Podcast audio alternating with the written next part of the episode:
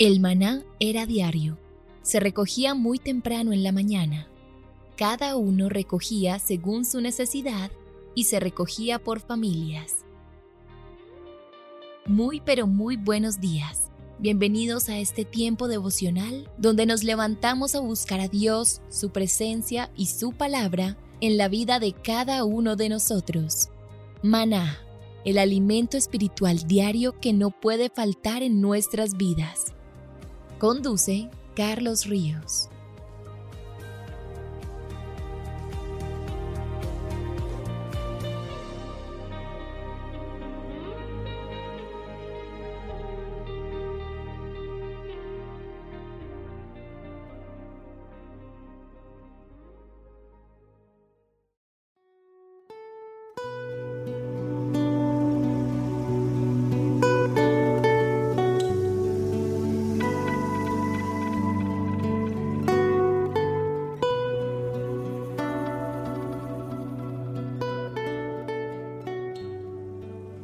Tu agenda devocional maná. El pasaje sugerido para la lectura en tu devocional personal el día de hoy es Hechos 4 del 23 al 31. Anunciar el Evangelio fluye naturalmente cuando es el Espíritu Santo quien nos dirige. Por eso pídele que te guíe y obedece a su voz. Te invitamos ahora a que respondas las preguntas que encuentras en tu agenda que te llevarán a conocer cada vez más a Dios y crecer en tu vida espiritual. Y para confirmar tus respuestas, visita nuestras redes sociales, Instagram y Facebook.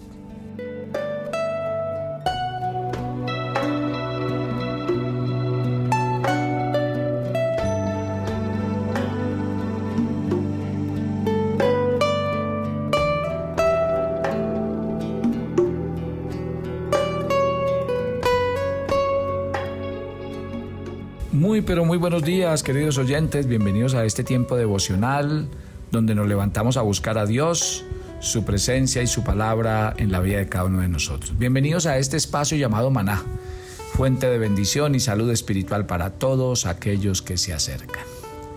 Cuarto día de ayuno. ¿Quién lo iba a pensar? Y hay muchos que van demasiado juiciosos en, este, en esta disciplina espiritual. Me alegra mucho sobre todo me alegra mucho ver tantas personas conectadas, haciendo el seminario, orando. Me han contado muchos testimonios. Es que definitivamente este es un lenguaje y una disciplina que cambia vidas y que le hace a uno ver verdaderos resultados. Me alegra mucho, sigo orando por ustedes para que Dios cada día les fortalezca y les llene de su presencia. Nosotros estamos hablando de santidad. Dios no nos exige una vida perfecta, sin pecado, pero que podamos tener comunión con Él, sí exige que tomemos en serio el tema de la santidad, que sintamos tristeza en el corazón cuando pecamos, en, en lugar de tratar de justificarlo, y que sinceramente procuremos cambiar. La santidad es necesaria para nuestro bienestar. Y lo dice la Escritura en Hebreos capítulo 12 versículo 6. Dice la Biblia, el Señor al que ama disciplina y azota a todo aquel que recibe por hijo. Y esta declaración presupone la necesidad de la disciplina en nosotros, por cuanto Dios no la administra en forma caprichosa. Nos disciplina porque necesitamos ser disciplinados. ¿Qué pasa cuando el cristiano persiste en la desobediencia? Eso equivale a que se aumente la necesidad de disciplina. Mire que algunos de los creyentes de Corintio persistían en desobedecer hasta el punto que el mismo Dios tuvo que quitarles la vida. ¿Se acuerdan de, la, de primera de Corintios capítulo 11, versículo 30, cuando se habló de la cena del Señor. David describió así la disciplina del Señor en el Salmo 32 del 3 al 4. Mientras callé, se envejecieron mis huesos en mi gemir todo el día. De día y de noche se agravó sobre mí tu mano. Se volvió mi verdor en sequedades de verano. O sea que cuando Dios nos habla sobre un pecado, ¿Qué debemos hacer los cristianos? prestar atención y tomar decisiones. Si usted y yo dejamos de encarar la cuestión, corremos el peligro de que su mano de disciplina se cierne sobre nosotros. ¿Si ven hacia dónde nos encamina este tema? Bueno, ¿cómo les explico yo? Y, quisiera, digamos, tomar algunos, algunos ejemplos como para explicarles a ustedes la diferencia entre una vida santa con la mojigatería, con el estereotipo que la gente a veces maneja. ¿Sabe? Cuando la Biblia habla de cosas santas, les voy a poner un ejemplo. ¿Qué tal si usted, yendo por la carretera y sin darse cuenta, al entrar al estacionamiento de su casa, usted le raya el carro a su vecino? Nadie lo vio, nadie se enteró. Yo pregunto, ¿qué tan dispuesto está usted de ir donde su vecino y decirle que fue usted el que hizo ese daño y que está dispuesto a repararlo. La verdad quiero decirles que las cosas santas se ven es en los pequeños detalles, en esas cosas que normalmente la gente no ve, pero lo ve aquel que tiene sus ojos puestos sobre la tierra y conoce el corazón de todos. Uno aquí no se puede decir mentiras. Hay gente y yo se lo decía al comenzar la serie de la, de la santidad, que hay gente que cuando piensan en el tema santidad, se le vienen eh, los, los vestidos largos, las caras lavadas, y como ciertos estereotipos de personas que tienen cara de yo no fui. Y eso no tiene nada que ver con la vida santa. La vida santa tiene que ver con un lenguaje que glorifique a Dios. La vida santa tiene que ver con detalles del trato hacia los seres queridos que tenemos al lado.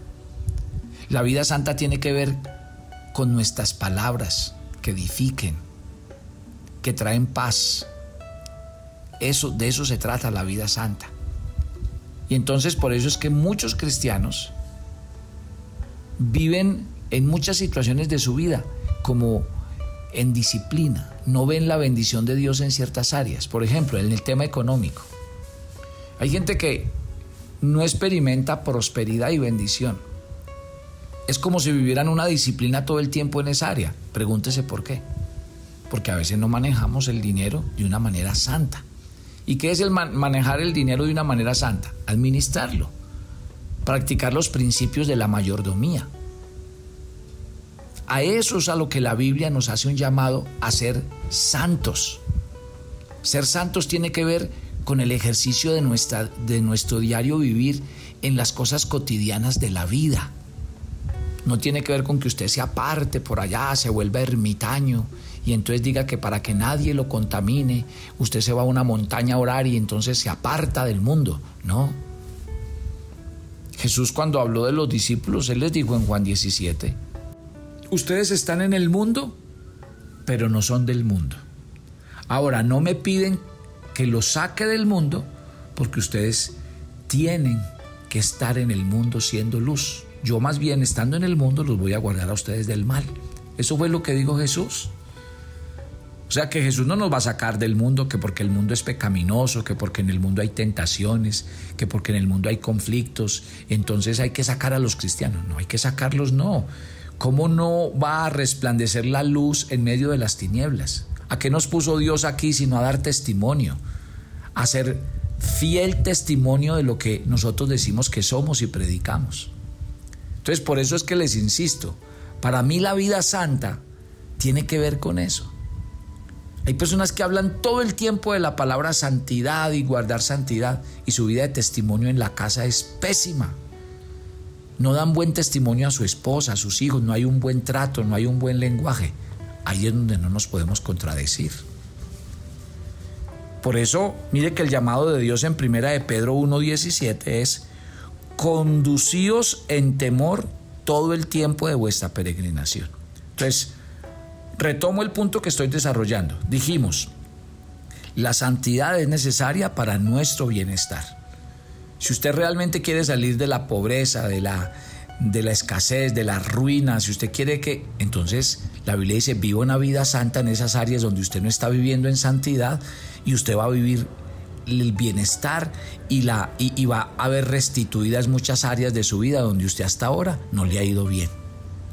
Segundo, la santidad es necesaria para el efectivo servicio a Dios. Mire que Pablo le escribió a Timoteo en primera de Timoteo 2.21, segunda de Timoteo 2.21. Dice la escritura, así que si alguno se limpia de estas cosas, será instrumento para honra, santificado, útil al Señor y dispuesto para toda buena obra. Aquí Pablo cuando le habla a su joven discípulo Timoteo, habla de la santidad y la sutileza, cómo están vinculadas entre sí. Porque no podemos brindarle a Dios nuestro servicio en un vaso impuro, según lo que está exponiendo Pablo en este texto. El Espíritu Santo es la persona de la Trinidad que hace que nuestro servicio sea efectivo, que nos capacita para servir a Dios. Y notemos bien que se le llama Espíritu Santo o Espíritu de Santidad. Y cuando usted y yo damos rienda suelta a nuestra naturaleza pecaminosa y vivimos practicando cosas que no le agradan a Dios, estamos alejados de la santidad. Estamos contristando al Espíritu Santo. Y nuestro servicio entonces, ¿cómo será?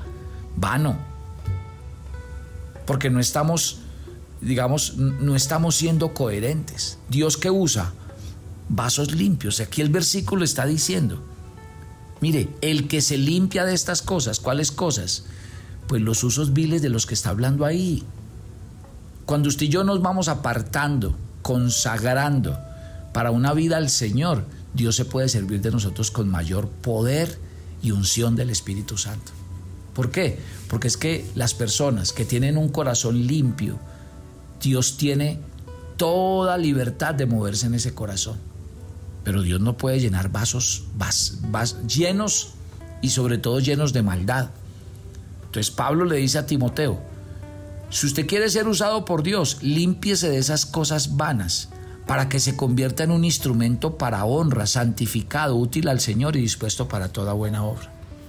Hay gente que llega a las iglesias y quiere, no, pastor, vea, yo soy bueno para esto, yo soy útil para esto, yo puedo hacer muy, muy bueno estas cosas.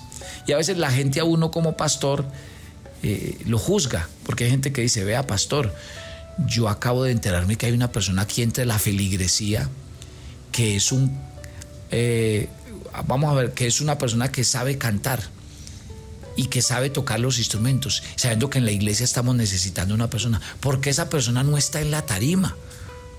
Y muchas veces la gente no entiende.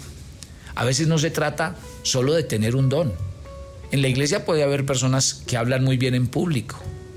En la iglesia pueden haber personas que son excelentes maestros o que son excelentes, como les digo, en la parte musical, en muchas cosas y que podrían estar Gloria a Dios, ejerciendo un servicio de ministerio a la iglesia tremendo que podría hacer que la iglesia se multiplique, que el reino de Dios avance. Pero ¿cuál es la tristeza? Que uno como pastor que conoce la condición de cada uno de sus feligreses se da cuenta que esa persona es muy buen artista, es muy buen maestro, es muy buen predicador, es muy buen líder, es muy buen de todo, pero no tiene un testimonio personal.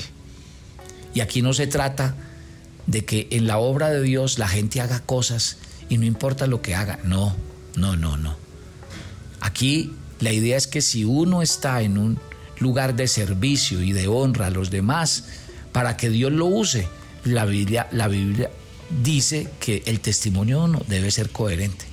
Ahora, yo con esto no le estoy diciendo que entonces solo a las tarimas de las iglesias tiene que subir la gente perfectamente santa, que no cometa errores, que sea un esposo 100%. Estoy diciendo de una persona que tenga testimonio. Yo no estoy diciendo de personas que no se equivoquen, que no cometan errores, que sean seres humanos, pero estoy diciendo un testimonio equivalente.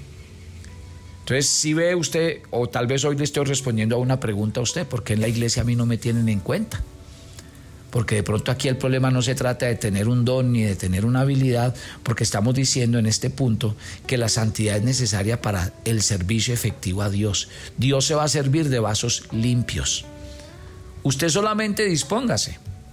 Usted me podría decir, bueno, yo que vivo una vida santa, pero no tengo un don ni un talento. No, Todos tenemos dones y talentos y podemos ser útiles en las manos de Dios y más cuando tenemos un corazón limpio.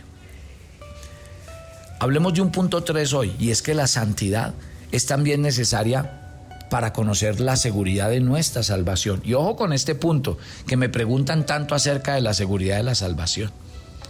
Yo ayer les di una, una puntada, porque ayer les dije que la santidad no es condición necesaria para la salvación, sino que es parte de la salvación. Y aquí se lo voy a ampliar con este punto. Porque si decimos que la santidad es necesaria para conocer la seguridad de salvación, decimos entonces, no en el momento de la salvación una persona va a ser santa, claro que no, sino en el curso de su vida como cristiano. ¿Por qué? Porque la fe verdadera siempre se hará evidente por sus frutos. La Biblia lo dice, si alguno está en Cristo, nueva criatura es. Ahí está el punto. Entonces, ¿hacia dónde quiero ir con todo esto? Que la única prueba segura que tenemos de nuestra salvación es estar en Cristo. ¿Y cuál es la única manera de que usted le puede decir a la gente que usted está en Cristo? Pues una vida santa. Porque Juan dijo que todo el que tiene en sí la esperanza de la vida eterna se purifica a sí mismo, así como Cristo es puro. Primera de Juan 3:3. Pablo dijo de otra manera, todos los que son guiados por el Espíritu de Dios, estos son hijos de Dios. O sea, si usted y yo no sabemos lo que es la santidad, entonces podemos jactarnos de que somos creyentes, pero no tenemos al Espíritu Santo en nosotros. Y aquí lo que yo siempre les he explicado. No es que la salvación se pierda, es que hay gente que nunca la ha tenido. Todo el que profesa que es cristiano tiene que hacerse una pregunta. ¿Hay evidencia de santidad práctica en mi vida? ¿Busco y deseo la santidad? ¿Me entristece no lograrla y procuro insistentemente la ayuda de Dios para lograrla? Recuerde esto, no son los que profesan conocer a Cristo los que entran al cielo, sino aquellos cuya vida es santa. Ni siquiera aquellos que hacen grandes obras para Cristo entrarán al cielo, a menos que cumplan la voluntad de Dios. Y Jesús lo dijo, no todo el que me dice Señor, Señor, entrará en el reino de los cielos, sino el que hace la voluntad de mi Padre que está en los cielos. Muchos me dirán en aquel día, Señor, Señor, no profetizamos en tu nombre y en tu nombre echamos fuera demonios y en tu nombre hicimos muchos milagros. Y entonces les declararé, nunca os conocí, apartados de mí, hacedores de maldad. Padre, gracias por esta mañana. Porque hoy por el Espíritu Santo hemos entendido que la santidad es necesaria para la comunión con Dios. Porque ¿quién habitará en, en tu monte santo? Sino el limpio de manos, el de puro corazón. Hoy hemos entendido que la santidad es necesaria para nuestro bienestar, porque si no, la disciplina de Dios estará sobre nuestras vidas todo el tiempo y no veremos la bendición en ciertas áreas hasta que no tomemos decisiones radicales y hagamos cambios totales en nuestras vidas con respecto a esa área. Hoy hemos entendido que la santidad es necesaria para poder servir a Dios, porque no podemos ser vasos sucios para servir al Señor, porque por ahí no va a fluir el Espíritu Santo y la unción. Hoy hemos entendido que la santidad es necesaria para nuestra seguridad de salvación, porque es la que realmente nos muestra que Cristo está en nosotros. Gracias. Gracias por venir a hablarnos. Gracias por esta mañana devocional que cada día nos edifica. Te entregamos este día y rogamos al Espíritu Santo que siga haciendo su obra en nosotros. Nos encomendamos a ti, pedimos tu bendición. Cuídanos, guárdanos, pastoreanos y gracias por estar con nosotros. En Cristo Jesús. Amén y amén. Y mañana los espero en nuestro viernes de oración en Mana. Bendiciones para todos.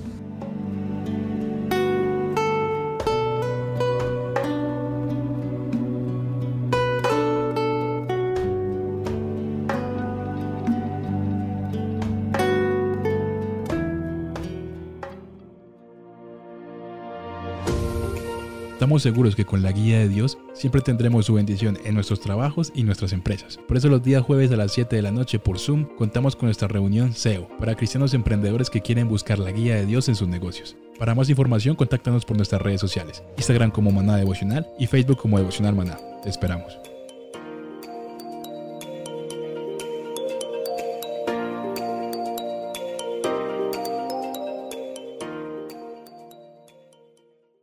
¿Quieres enterarte de nuestros temas, reuniones y devocionales? Suscríbete a nuestro canal de YouTube Devocional Maná y da clic en la campanita de cualquiera de nuestros videos para activar el recordatorio.